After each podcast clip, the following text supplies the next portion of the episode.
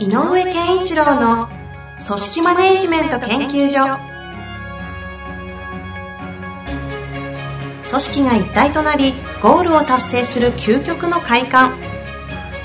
上場企業から中小企業まで延べ200社以上の支援を行った井上健一郎が組織人に関するあらゆる問題を分かりやすく解説します。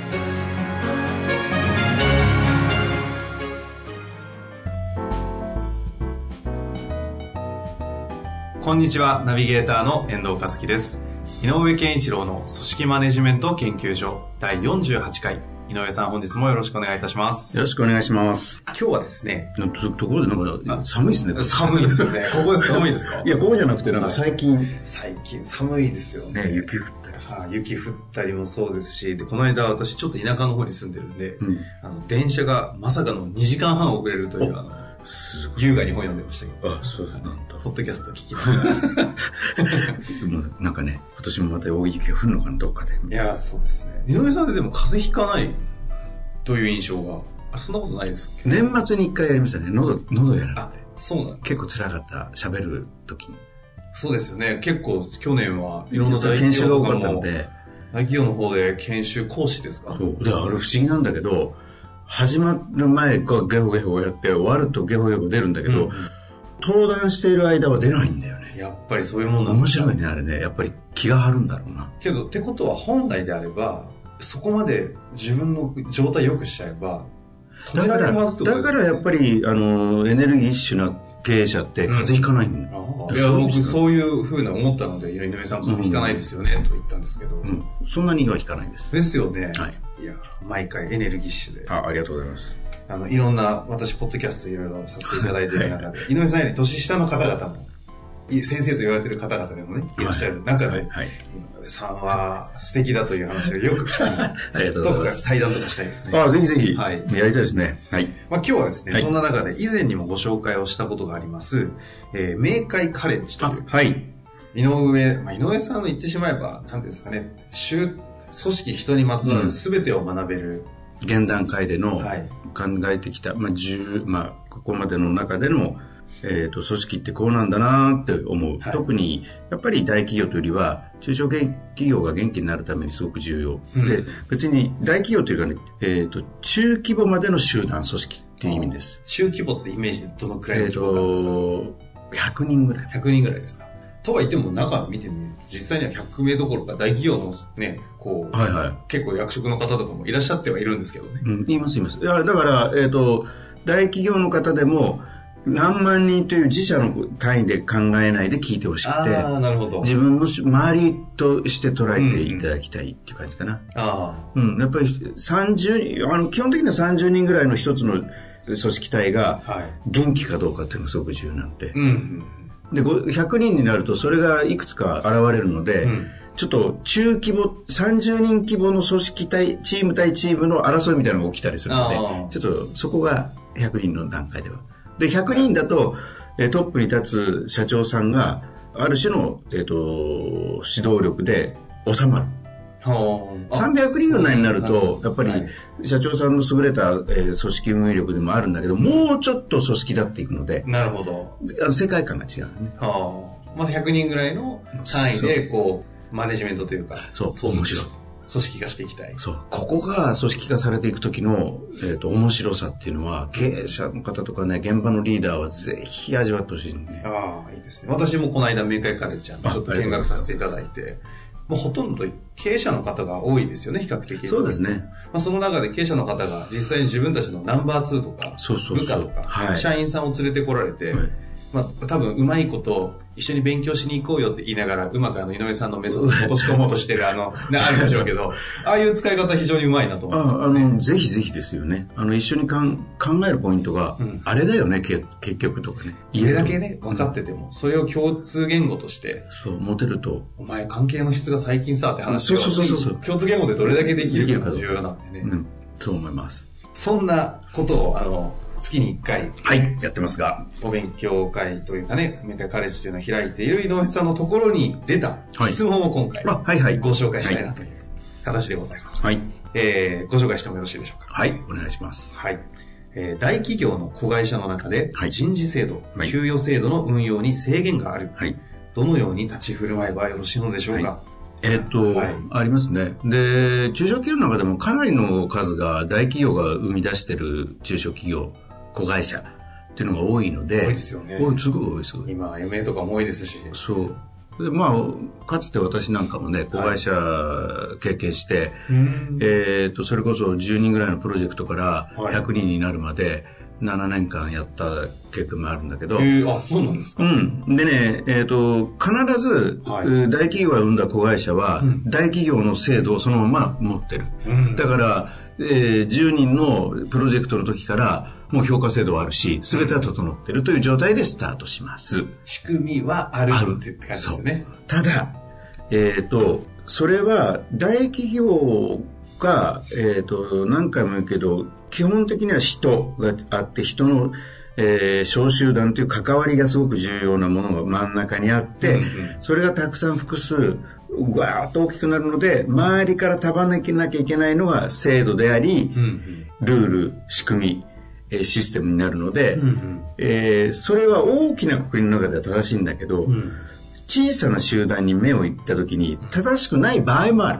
うん、例えば、えー、と例えば目標管理制度という評価制度がはい。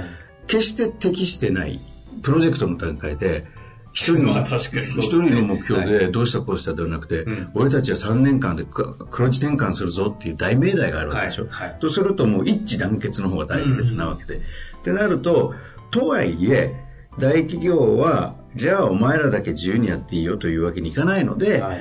ルールとか制度はやらざるを得ない。うんうん。でも、この集団のためになる約束事は作れると思うのよ。みんなで。これは俺会社の制度とは別で。別で。俺たちはこれを守っていこうよ。あだから僕らの大切なものはこれだよね。うんっていうのは作っていけると思うので、あうんえー、とむしろ、えー、と大企業が生んだ中小企業クラスであればさっき言ってた100人ぐらいまでであれば、自分たちの独自の制度を作るという感覚より、うん自分たちの独自の方針考え方を作るっていう方向の方がいいと。ー具体的には例えばどういうことをすえーっとですか？と例えば、えーっと僕なんか評価制度をやってるのでやっぱり、はい。えーっといや親会社の評価制度がどうもうまく機能しないんですって困ってる会社さん何社も会いました、はい。で僕らの評価制度いいと思う、だけど親会社からあの許可が出ません。うんうん。勝手なルールは作るなと言われてますと。いう中で言うと、ねはい。逆に言えば例えば私たちがやってる明快みたいなものが何をしようとしてるか。おつまり組織化のために人を育成する。で、えー、と上司と部下が、えー評価を通じて課題をどう設定していこうとかこの先のために何をしていこうかということを、えーコミュニケーションをよくしながら語り合うためのツールなので、うん。要するに制度が目的ではなくてそれが目的だから。つまりやらなやれることは、えー、と制度としては使わなくても上司と部下がより未来に向かって語り合う。っていう場面のために必要なものであれば使えばいいじゃないですか。それを誰も否定しないと思ううんうん。でこれを制度って言っちゃうからおかしくなるので、ああなるほど。ツールだと思えばいい。あだからそういうツールは用意することは僕はね大企業の子会社でも許されること。あう、んその制度に縛る言葉難しいですよね、うんうんうん。制度に引っ張られてそう。仕組みに仕組みだからルール守らなきゃいけない、他のルール作れないではなくて。そう。だから、で、結局、調整評価だって、例えば評価制度のことを例にとると、はい。どんな評価制度の内容であろうが、やっぱり中規模であれば、あえっ、と、大企業の子会社であれば、子会社の単位で、なんとなく最終的標語、うん A、B、C、D とかっていうのは調整して作ってるはずだよね。ああそうですねカスタマイズ若干しますもんね、そう。なので、だったら、変な話ね。表上はこの制度上で作られた ABCD ですって言ったっていいけど、その実はさっき言った大切にしたい考え方、それを、えー進めるためのツールをもとに出てきたものを加味してうん作ればいいんだよ。なるほど、うん。あのー僕が前、前職の時に、えっ、と、やっぱり、そのさっき言ったね、えっ、と、プロジェクトから100人ぐらいまでなった時に、うんえっ、と、50人から70人ぐらいの時まで、初代でいた社長がいるんだけど、はいその人は、やっぱりお同じように、本社と同じ評価制度をやってるんだけど、評価会議の時に明言したからね。なんてですか？うん俺らは俺らで決めよほう。うん。要するに最終的に、えっ、と、全社的に見て、バランスの悪い、その評価の、えっ、と、こバランスはよく、が良くな、偏っててはいけないけれども、例えば A が何人、B が何人、C が何人という、そういう全体のバランスが取れていれば、俺が責任を持って通すから、う。うん。みんなで大いにみんなの考えで決めていいって言ってくれたんだよね。へだから、はっきり言って、評価制度の内容は、ある意味無視。え。あ、そうなんです。うん。その代わり長い評価会議が。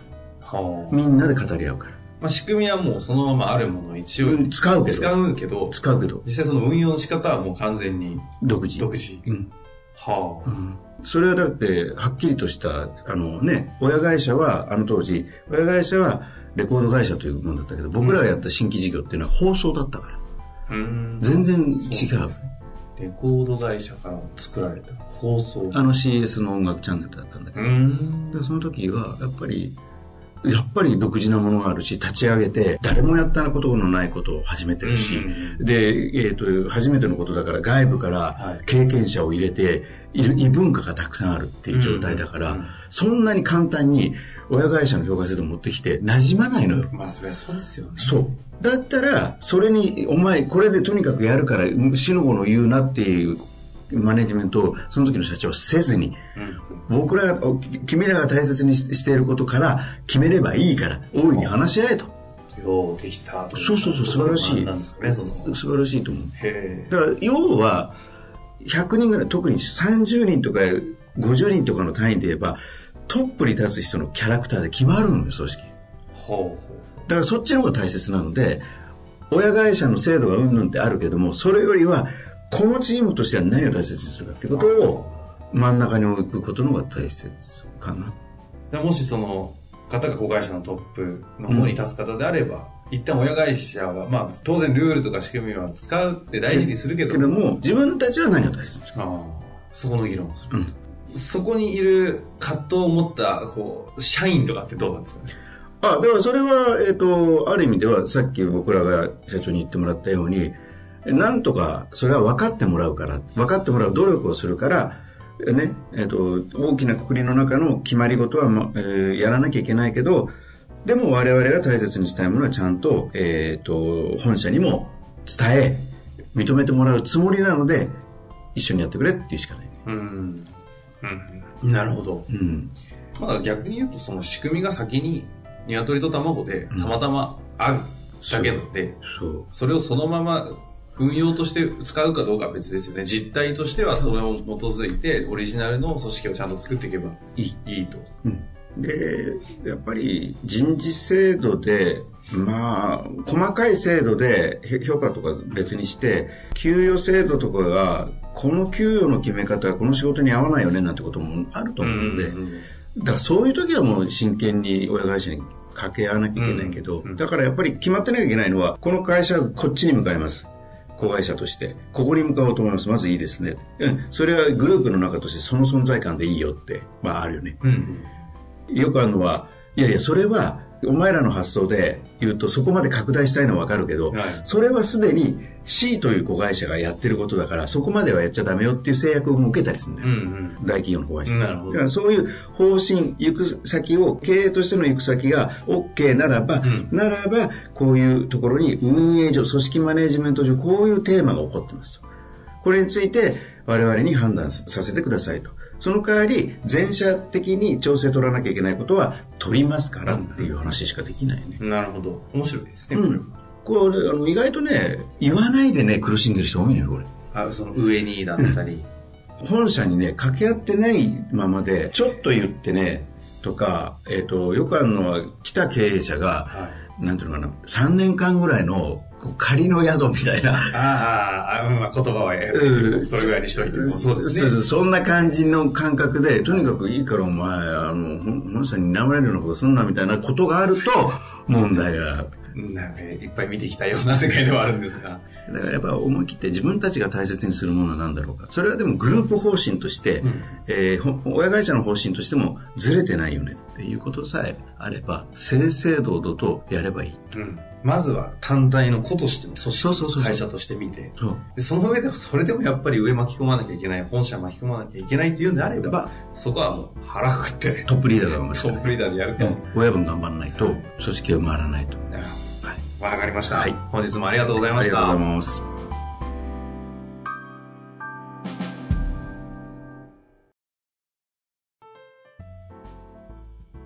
遠藤和樹です。